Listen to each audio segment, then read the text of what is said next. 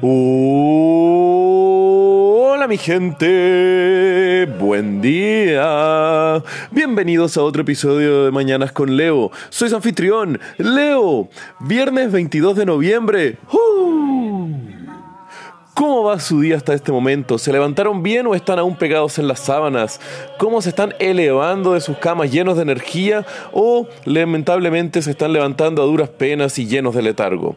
Y yo les digo, esto puede determinar mucho el cómo proseguimos el resto de la jornada, porque muchas veces el comenzar un día de una forma lenta o con una actitud de que el levantarse es algo horrible, generalmente no nos va a ser muy poco efectivo para tener un buen día. Y eso es porque tenemos que comenzar nuestras mañanas con actividad, con movimiento, con energía pues emocionalmente somos muy determinados por cómo estamos antes a nuestro funcionamiento del después. Onda, tenemos un mal suceso, nos va a afectar el resto del día. Entonces, si nuestro despertar, si nuestra mañana no es algo que es una carga o un inconveniente, sino que al contrario, es algo que nos alegra, nos trae felicidad, podemos ver cómo nuestra rutina va a estar cambiando y se va a estar llenando de energía y de vida. Entonces, esto puede ser que para algunos sea ejercicio, para otros poner música, bailar, algunos grabarán podcast cada mañana y otros simplemente tendrán que dormir un par de horas extras. Pero mi gente, cuiden sus cuerpos, activen sus vidas y activen sus mañanas. Y hablando de activar, hoy les quiero comentar sobre una actividad muy controversial hecha por el hombre, pero que ha tenido un impacto positivo al medio ambiente de la forma más indirecta y a veces contraintuitiva posible. Y esto es porque hoy les voy a hablar de los beneficios de la cacería de trofeo de animales a través de todo el mundo. Y sí, les voy a dar un argumento de cómo el cazar un animal puede ser beneficioso para su especie y puede ser un poco raro. Y antes que los defensores de los derechos animales se abalancen sobre mí, por favor, escuchen un poco lo que les quiero contar, vean los datos y después generemos una discusión al respecto de esto. Para ejemplificarlo les quiero comentar un poco una historia, que es la de Corey Knowlton, un empresario tejano que en 2015 pagó cerca de 350 mil dólares en una subasta para los derechos de caza de un rinoceronte negro. Y como ya sabemos, los rinocerontes negros están ahora en un riesgo crítico de peligro de extinción. Entonces, ¿por qué alguien dejaría o siquiera pagaría 350 mil dólares para cazar a tal majestuoso animal? Bueno, aquí les cuento. Esto pues luego de pagar el derecho de caza, Knowlton fue una reserva eh, especial para la caza de estos animales en África y luego de unos días de rastrear y confirmar la identidad del rinoceronte por el cual él había pagado el derecho de caza, lo dispara y le da de baja. Luego, Knowlton se llevó el cráneo limpio de su rinoceronte como un trofeo de vuelta a su casa.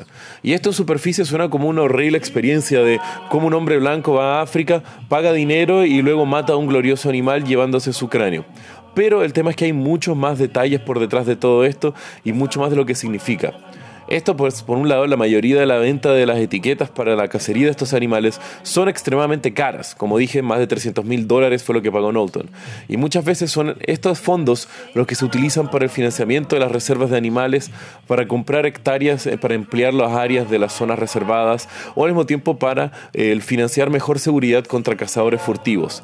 Y esto es uno de los puntos más importantes, hacer la distinción entre la cacería de trofeo y la cacería furtiva. Pues la cacería de trofeo se realiza casi siempre bajo el alero de la ley, a través de reservas específicas, cazando un animal en específico, mientras que la cacería furtiva son simplemente la caza ilegal de distintos animales para eh, extraer sus recursos naturales y así al mismo tiempo poder venderlos en el mercado negro.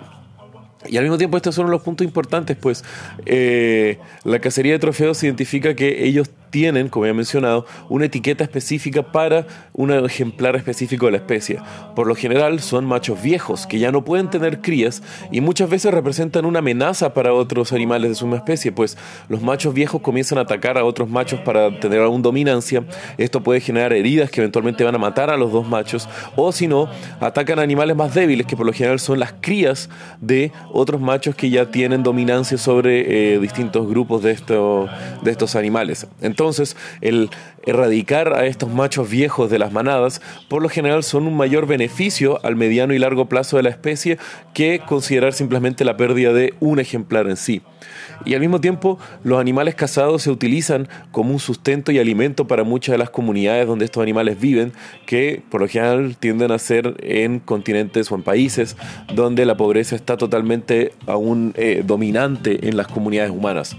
Y al mismo tiempo esta práctica ya tiene datos que lo respalden y que lo avalen como si es una, una práctica realizada de forma controlada, ilegal y al mismo tiempo bien hecha, genera un beneficio total para la población de animales. Por ejemplo, en Sudáfrica se incrementó el número de rinocerontes blancos de menos de 100 rinocerontes a más de 11.000, debido a que muchos latifundistas compraban estos rinocerontes y los criaban para la cacería de trofeo, pero más del 90% de los rinocerontes criados eran devueltos a distintas reservas naturales que los mantenían y después se reproducían en la naturaleza.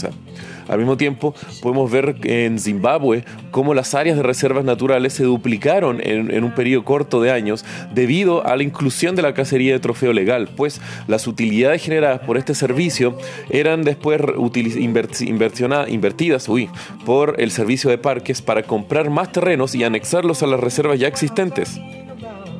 También han habido muchas iniciativas de cacería de trofeo o cacería más generalizada para controlar la población de animales invasores. Por ejemplo, en Estados Unidos, en el parque Yellowstone, se abrió libremente la cacería de ciervos y venados en la región del parque.